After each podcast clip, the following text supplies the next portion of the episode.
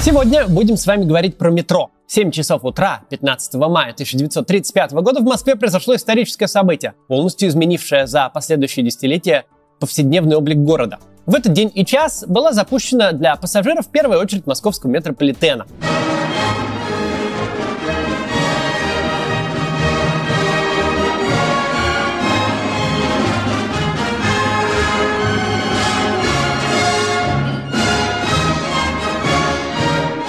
Всего 11,5 километров и 13 станций. Но что это были за станции? Настоящие дворцы, поражающие воображение современников. Так выглядели и сами платформы, и входные группы. До сих пор вестибюли Красных Ворот или, например, Кропоткинской являются важной составляющей архитектурного облика города. Ну а весь метрополитен, с годами прирастая все новыми станциями-дворцами, стал одной из главных туристических достопримечательностей Москвы.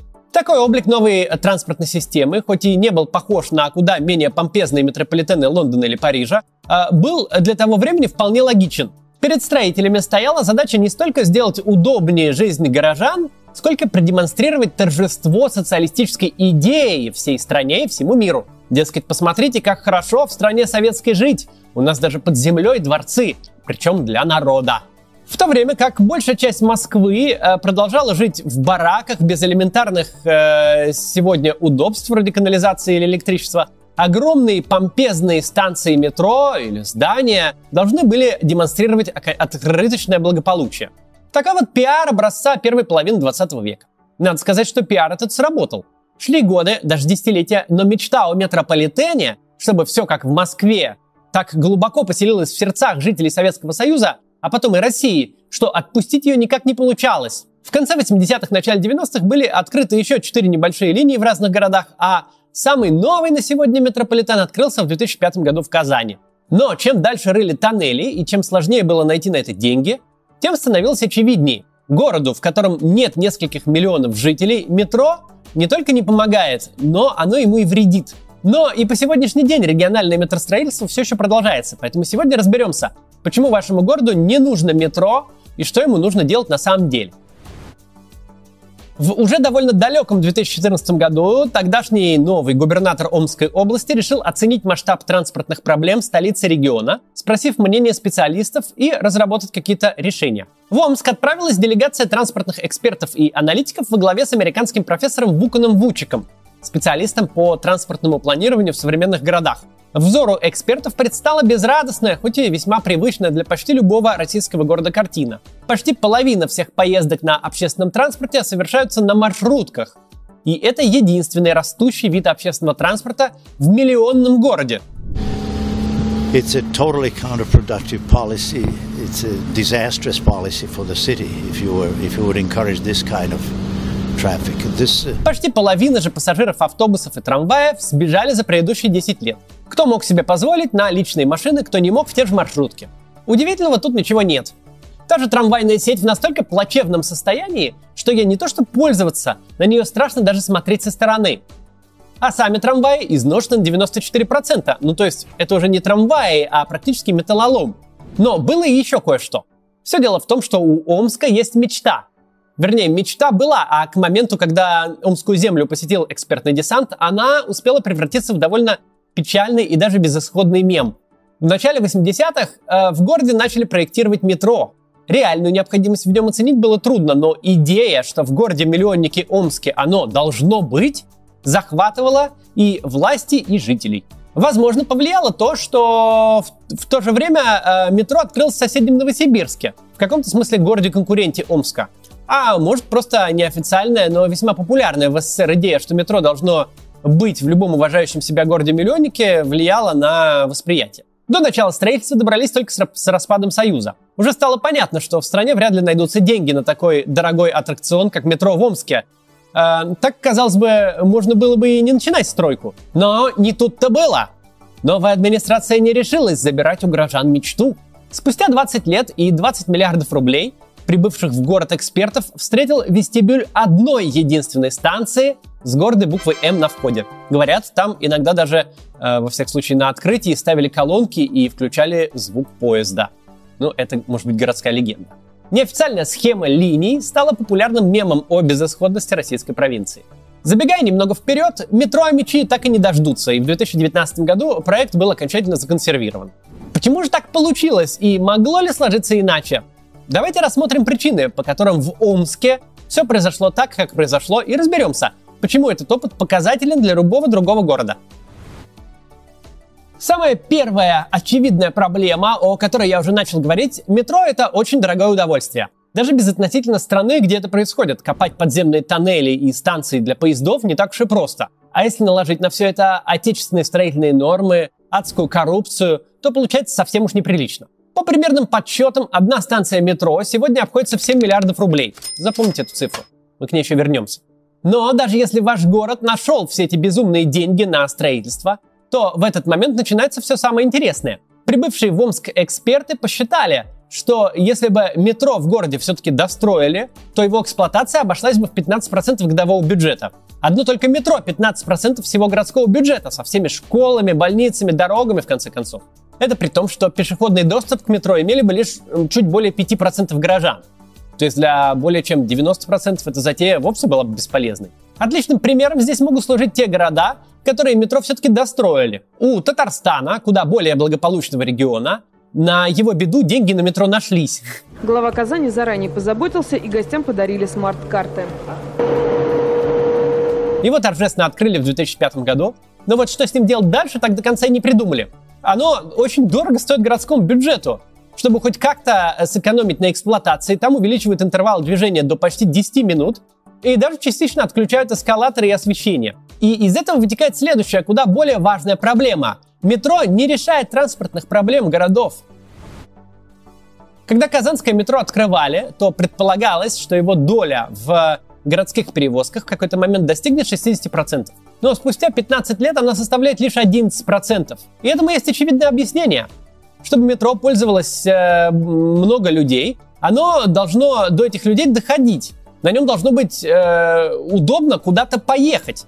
Конечно, в Омске сумели довести проблему охвата сети до абсурда с их одной станции. Но и 11 станций одной линии в Казани явно не могут обеспечить реальные потребности жителей в том, чтобы добраться из точки А в точку Б. Поэтому интервалы растут, возить все равно некого, пассажиров нет. От этого пассажиропоток падает еще больше, Людям проще те же 10 минут, которые надо ждать поезда, подождать автобус и не тратить лишнее время на спуск под землю. Ну и получается замкнутый круг. Еще хуже ситуация в Самаре, еще одном городе-миллионнике с большими амбициями. Местные 10 станций перевозят примерно 36 тысяч пассажиров в сутки. Примерно столько может перевозить современный скоростной трамвай, причем за пару часов. История Самары прекрасна как раз тем, что это уникальный пример такого метро в вакууме. Это некоторое упрощение, но все же по большому счету построено оно из ниоткуда и ведет в никуда. Не доходит до самого центра города, ну и вообще странное. А на продление денег нет. Последнюю станцию открыли в 2015 году, строили 8 лет. Вот и получается, что вроде и нести это никому не нужное метро городскому бюджету тяжело, и бросить невозможно. Когда-то Катя подарила мне на день рождения свитер с трамваями. Очень клевый подарок со смыслом, очень его люблю. Если вы давно меня смотрите, то знаете, что я всегда говорю, трамвай со всех точек зрения лучший и самый удобный вид городского транспорта. У нас в городских проектах есть даже инициатива, которая предлагает вернуть трамвай на Садовое кольцо. В общем, я и трамвай – единое целое. Говорим «кац», подразумеваем трамвай. Через несколько лет мы решили сделать свой мерч, и свитер с трамвайчиками стал первым продуктом. Только мы выполнили его в более спокойных тонах, чтобы можно было носить каждый день. И в офис, и на прогулку, и на митинг. В этом свитере я даже уже как-то засветился в одном из видео. И с тех пор зрители постоянно пишут в комментариях, хотим, мол, такой свитер. Ну что ж, мы выполнили ваше желание. Теперь вы можете купить точно такой же свитер на нашем сайте мерча. Свитер довольно теплый, но не жаркий, очень удобный и мягкий. Совсем не колется. Мы специально отказались от колючей шерсти в пользу мягкости. Там состав 87,5% акрил и 12,5% полиамид. Мы довольно долго отбирали поставщиков пряжи, фабрику, которая изготовит свитеры, тестировали, выбирали лучших, так что в качестве и долговечности сомнений нет. Много экспериментировали с различными видами вязки и остановились, на наш взгляд, на самом удачном. Это двойное плотное переплетение. Такой свитер хорошо держит форму и не распускается, даже если его где-то случайно там зацепить нитку. Модель унисекс. А размеры любые от S до XXL. Так что, если вы тоже считаете, что трамвай самый удобный вид городского транспорта и хотите продвигать его вместе со мной, ну или просто вам нравится мой канал и вы хотели бы какой-нибудь мерч от нас, то вот заходите на наш сайт и покупайте уникальный свитер. Ссылку я оставлю в описании к видео. Кстати, там есть и холсты с обложками моих роликов. Ну, вы посмотрите там. Вот. Так как же решить транспортные проблемы города? Что же делать? Метро стоит дорого и в итоге еще и не решает своих задач. Получается, что Омску в каком-то смысле даже повезло, что у них не нашлось денег на строительство, как в Татарстане. Иначе сейчас бы пришлось тратить огромные деньги на эксплуатацию, а транспортные проблемы все равно никак бы не были решены. Но даже на этапе строительства признаться себе в неправильности выбранного пути сложно. Омску на это потребовалось почти 30 лет. Мечта все-таки. А уж закрыть уже работающую систему по причине неэффективности вообще почти невозможно. А мечи легко отделались, у них остался шанс на то, чтобы в городе появился нормальный транспорт. В Казани, Самаре, да и Новосибирске и остальных миллионниках, где метро все-таки появилось, с этим будет сложнее. Но как появиться нормальному транспорту, если бал по-прежнему правят маршрутки, а все остальное находится в глубоком кризисе? Посетившие город 7 лет назад эксперты предложили использовать трамвай, да, тот самый, с кривыми рельсами и разваливающимся на ходу парком вагонов. I haven't seen such old rails anywhere in operation. It's just, it precedes the tramways, tramway tracks that existed during World War II. Но на самом деле, конечно, совсем не тот. Мы привыкли к тому, что трамвай в России — это в большинстве случаев дребезжащий гроб на колесах, подпрыгивающий на рельсах, как на волнах. Но современный трамвай это нечто другое. За рубежом к трамваю тоже относились скептически еще несколько десятилетий назад. Линии закрывали, закатывали в асфальт и строили на, на их месте все больше новых дорог. Но со временем городские планировщики поняли, что передвижение по рельсам за счет высокой вместимости вагонов по сравнению с обычным автобусом это довольно эффективно. А если еще и грамотно отделить эти рельсы от остального потока транспорта, то можно увеличить скорость в несколько раз тем самым еще и повысив пропускную способность. Конечно, у омского трамвая всего этого нет, но зато есть сама сеть, то есть территория города занята рельсами. И если переложить просто рельсы, обособить их от автомобилей в тех местах, где этого нет, а вообще-то много где это и есть, и закупить новый подвижной состав, то город может получить по-настоящему эффективную транспортную систему, которой смогут пользоваться большинство жителей. Эксперты посчитали, что на основе существующей трамвайной сети с достройкой новых линий можно сделать разветвленную транспортную систему, которая охватила бы практически весь город в пешеходной доступности и действительно обеспечивала бы до 70% городских перевозок, как самое настоящее метро. И обошлось бы это городу примерно в 35 миллиардов рублей. Помните, сколько стоит одна станция метро? 7. То есть за цену пяти станций метро, а это половина бессмысленного самарского метрополитена, можно было бы построить такую сеть трамваев, которая раз и навсегда закрыла бы транспортный вопрос для города. Самое забавное, что даже уже построенный тоннель метро в такой ситуации пригодился бы. Он бы стал частью одной из трамвайных линий. В этом, кстати, нет ничего неудивительного или необычного. Так, например, работает трамвай в Волгограде. Большую часть маршрута он проходит по земле, но частично уходит в тоннель. И омский пример это, конечно, лишь пример. Для любого другого города он подходит. Транспортная проблема выглядит довольно типично везде, где у властей нет понимания, как должен работать современный город. Даже засилие маршруток как симптом – это ведь не российское изобретение. Они всегда в том или ином виде появляются в городах со слабым госуправлением.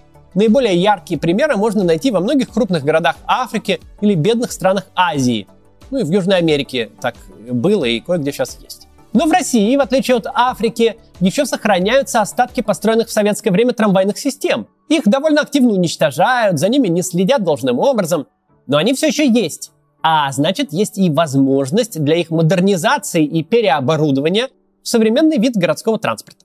К сожалению, реальных примеров такого переоборудования можно найти сколько угодно за рубежом, но у нас их почти нет. Чуть ли не единственным успешным проектом является трамвай Чижик в Петербурге. Система, созданная как раз на базе уже существующей сети на востоке города. Давайте на ее примере еще раз посмотрим, как может выглядеть современный трамвай. Реконструкция путей на правом берегу Невы началась в 2016 году. Вот так выглядели эти линии до реконструкции. А вот так стали выглядеть после. Трамвай полностью обособлен.